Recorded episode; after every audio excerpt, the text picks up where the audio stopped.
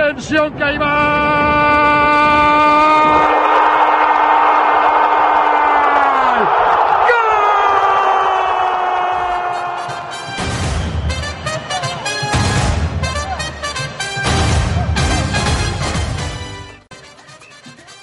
Hola, ¿qué tal? Muy buenas, sean bienvenidos a un capítulo más de Rugido en la Grada. Así es, ya se empieza a mover el balón, ya se empieza a hablar de fútbol. Es verdad que no habrá aficionados en las gradas. Y hace falta esa pasión que se vive dentro de los estadios, pero tenemos que esperar y conformarnos con que ya regresó el fútbol. También estaremos hablando acerca del regreso del fútbol a Alemania, cuándo regresará la Liga Española que ya muchos estamos esperando y la triste noticia del adiós de el jugador Aduris a su afición de Bilbao. Así que comencemos.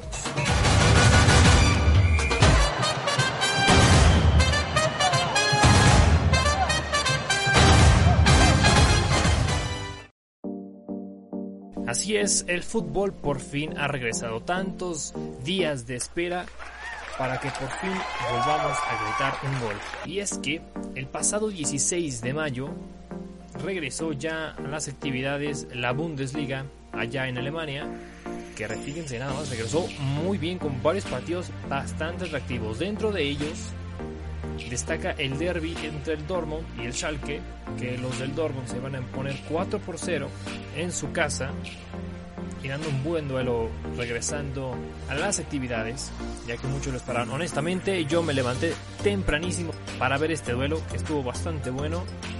Y muy emocionado, claro, de que ya regrese el fútbol. ¿Quién no iba a estar emocionado de que por fin regresara el fútbol? Pero también hubo otro encuentro bastante atractivo entre el Frankfurt y el Borussia Mönchengladbach, en donde las Águilas perdieron 3 a 1 en casa en un partido que se veía desesperados a los locales por anotar un gol. Pero al fin y al cabo, esto es fútbol, señores, y muchos lo estamos festejando y estamos felices de que por fin haya regresado. Pero ojo aquí, que en el primer partido que se llevó a cabo, precisamente el Dortmund contra el Schalke, se pudo apreciar de las diferentes medidas sanitarias que han tomado y tomarán en lo que resta de la temporada como es el caso de los festejos, ni siquiera hay contacto de ninguna manera. Hay algunos que les ha valido, hay que admitirlo.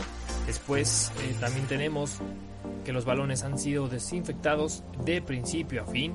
Desde que inicia el partido hasta el último minuto se desinfectan los balones. Hay medidas con los jugadores a la llegada del estadio, al igual que a la salida del estadio. Los jugadores también en las bancas están separados de cierta forma que no haya pues un acercamiento.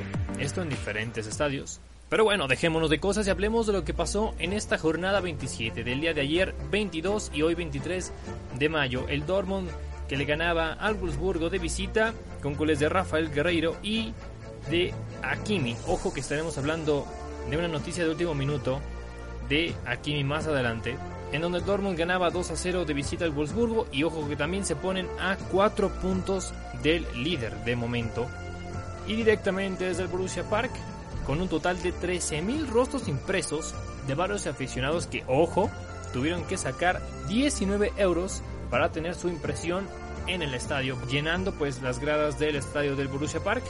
Lástima que el equipo local caería 3 a 1 ante un Leverkusen que anda fuerte. Y ojo aquí también con el jugador Havertz, que marcó doblete en este partido y que está teniendo una racha fascinante. Un partido bastante atractivo para Leverkusen, que sigue escalando posiciones.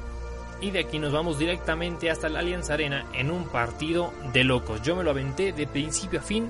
Fue un partido muy bueno, un poco reñido porque el Frankfurt no peleó tanto, pero al final de cuentas estuvo bueno porque el Bayern ganaba 2 a 0 en los primeros 45 minutos y apenas reanudando la segunda mitad, el Bayern marcaba un gol a manos de Robert Lewandowski, quien más.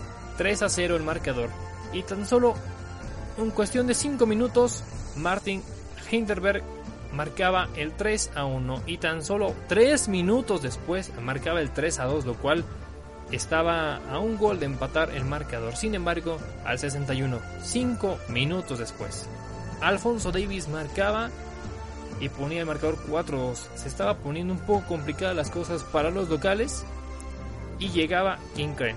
Martín Heinterberg, el jugador del Frankfurt, que marcaba un tercer gol. Sin embargo, no sería en su portería y sería en propia puerta, marcando así un autogol para que terminara el partido con un resultado de 5 a 2. El Bayern que sigue dominando la Bundesliga con 61 puntos, abajo solamente 4 puntos el Borussia Dortmund, le sigue el Leverkusen, en la cuarta posición el Borussia Mönchengladbach que ha estado peleando pero no le ha salido bien este regreso al fútbol. Y bueno, otros resultados, pues también tenemos que el Hoffenheim perdió de visita, el Friburgo cayendo en casa 1-0 ante el Wender Bremen, y otro partido interesante que se viene el día de mañana, el Mainz recibe al Leipzig. Se encuentra de momento en la quinta posición, solamente un punto debajo del Borussia Mönchengladbach, que bueno, de ganar le da la vuelta y se acerca a puestos europeos. Y atención con noticia de últimas horas, se habla de que el futuro de Hakimi, el actual lateral del Dortmund, que ha sido figura y ha sido pieza clave para este equipo, pinta de blanco. Su agente afirma que regresará al Real Madrid. Esto se ha dicho en las últimas horas. Aparentemente el Real Madrid lo contempla. No habría un acuerdo para que el Dortmund se quede con este jugador marroquí. Hakimi que es un lateral que ha sido pues pieza clave y ha sido figura realmente para el Dortmund. Le ha servido de una forma muy apropiada. Se ha acoplado bastante bien, que de hecho hoy marcó un gol, ya lo mencionábamos. Y de Alemania nos vamos directamente hasta México y que yo no sé cómo tomar esta noticia. No sé si reír, no sé si llorar, pero tras varios rumores de la posible cancelación del torneo acá en México, al fin la federación lo ha hecho oficial. El día de ayer se ha confirmado que el torneo clausura 2020 acá en México ha sido cancelado y por ende no habrá campeón, lo cual algunos aficionados del Cruz Azul pues sentían que este era el bueno. Lástima, no habrá campeón y que obviamente no habrá ascensos. Gracias a que alguien los canceló. No me gustaría decir nombres aquí, pero si usted es seguidor de Rugido en la Grada, pues habrá enterado de que se ha cancelado el ascenso acá en México. Y si no sabe, por favor, escúchenos y esté bien informado. Y también se habla de que el Cruz Azul y el León irán a la Liga de Campeones, un torneo que a muchos se les hace interesantes, a otros no tanto. Pero bueno, ya veremos cómo será la actividad de estos equipos mexicanos en la Liga de Campeones. Esperemos les vaya muy bien. Y tras la cancelación de la Liga Mexicana, hubo equipos a los que les pareció bien, a otros que les pareció mal. Los equipos que estuvieron a favor fueron tales como el América, Atlas, Monterrey, Necaxa, entre otros. Y solamente hubo cinco que se opusieron estuvieron en contra de que se cancelara fue el caso de Chivas, Cruz Azul Pumas, Tigres y Juárez. Se ha hecho oficial y la Liga Mexicana pues ya no regresará. Y atención, noticia también de última hora, según informes, la franquicia de Monarcas Morelia cambiaría de sede y se iría a la ciudad de Mazatlán. Veremos y esperemos confirmaciones oficiales, quizá del equipo, quizá de la liga, si es verdad que el equipo de Monarcas Morelia se mudará de ciudad.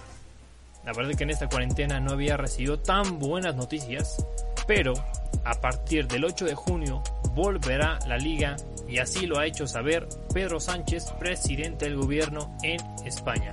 Y volverá con todas las medidas sanitarias posibles, claro está. Y si todo sale bien, y así lo ha comunicado. En esta etapa de desescalada, ha llegado el momento también de recuperar muchas de las actividades cotidianas que tuvimos que postergar y, hibernar como consecuencia del confinamiento. Y en ese sentido quiero informarles que con el aval del Consejo Superior de Deportes, el Gobierno de España y el Ministerio de Sanidad ha dado luz verde para que se vuelva a celebrar la Liga de Fútbol Profesional. A partir de la semana del 8 de junio volverá la Liga. Supuesto, la pelota volverá a rodar en condiciones que garanticen la máxima seguridad sanitaria para todos los participantes en la competición. El fútbol español, lo sabemos todos, tiene un seguimiento masivo dentro y fuera de nuestras fronteras, pero no será la única actividad eh, recreativa que iremos recuperando en las próximas semanas. Y bueno, pues aquí las palabras del presidente Pedro Sánchez. Pedrito, te llevo aquí, aquí, bueno, bueno, no me estás viendo, pero aquí te llevo, justamente en mi pecho, en mi corazón. Esperemos que realmente la, Liga Española vuelva lo antes posible. Y bueno, del otro lado tenemos a Tebas, el presidente de la Liga Española, que da un pasito para adelante, un pasito para atrás, y ya no sabemos en qué va la cosa y la situación. O no sabíamos. Hace unos días estaba dando su opinión acerca del regreso del fútbol a España en el programa El Partidazo de Movistar Plus y estas fueron sus palabras.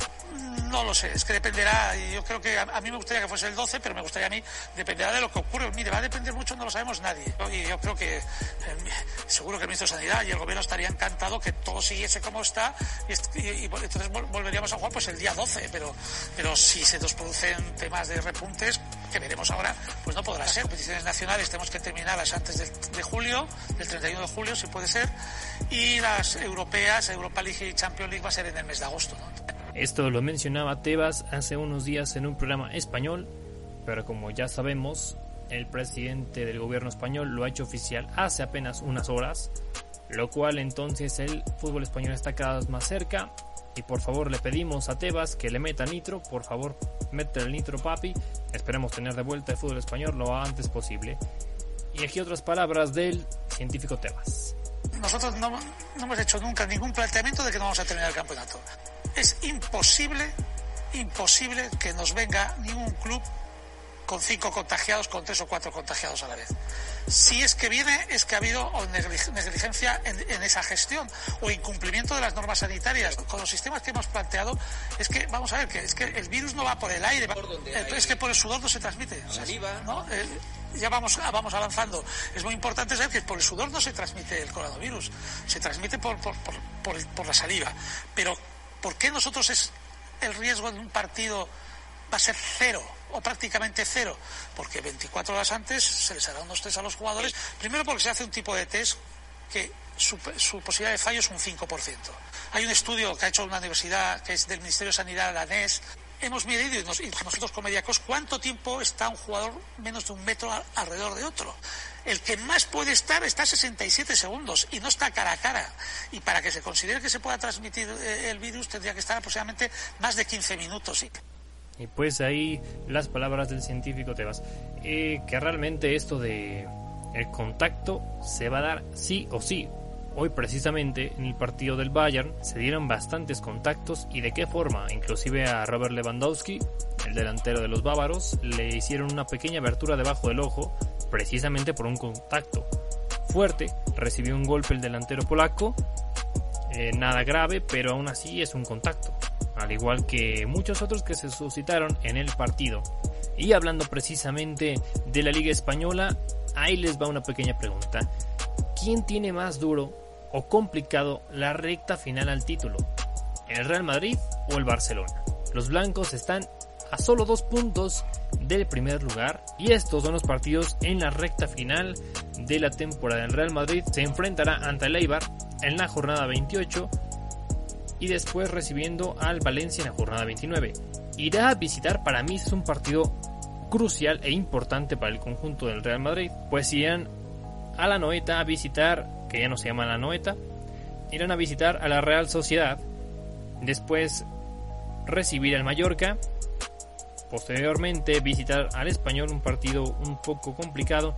Después contra el Getafe, contra el Bilbao, a la vez Granada, Villarreal y cerrarán el torneo ante el Leganés. Algunos partidos complicados, otros no tanto. Para mí los que me llaman la atención primordialmente ante la Real Sociedad de San Sebastián y ante el Bilbao que será el partido en San Mamés. Así que no la tendrá muy fácil el conjunto blanco.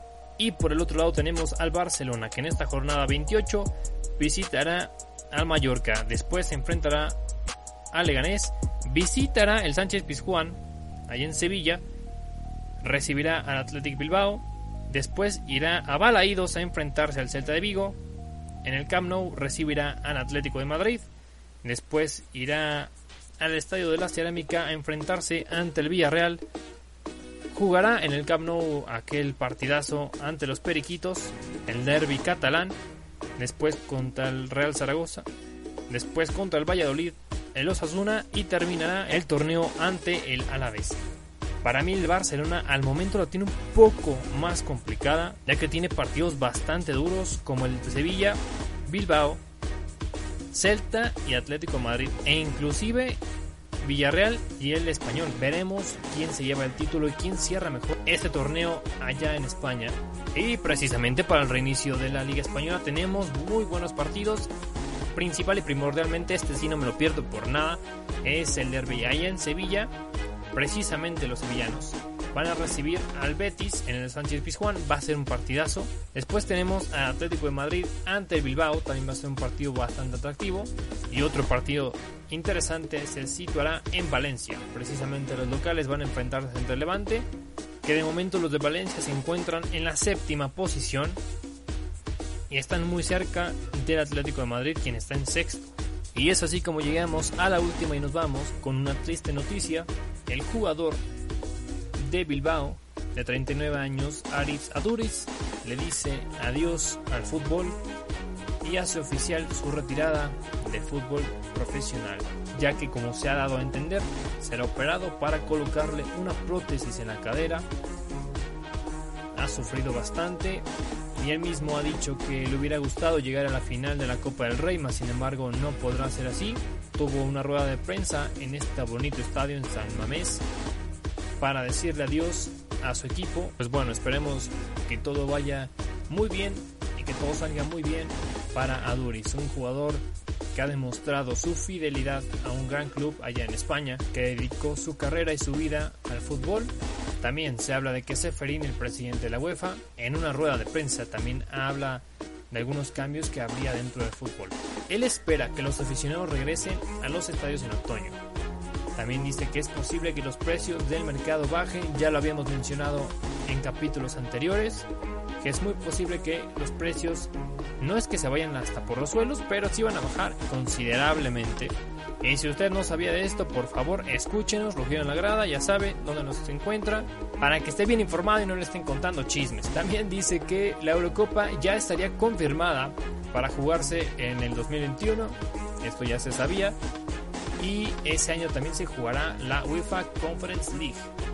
No tengo idea ni siquiera de qué es la Conference League, pero me imagino que es pues algo parecido a la Confederación. Ya conocemos que es un previo al Mundial. Y es así como llegamos al final de este capítulo. Esperemos les haya gustado. La verdad con mucha alegría, con mucha felicidad de que ya haya regresado al fútbol por fin.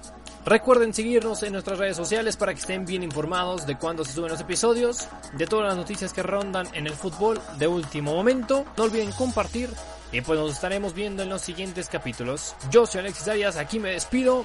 Hasta luego.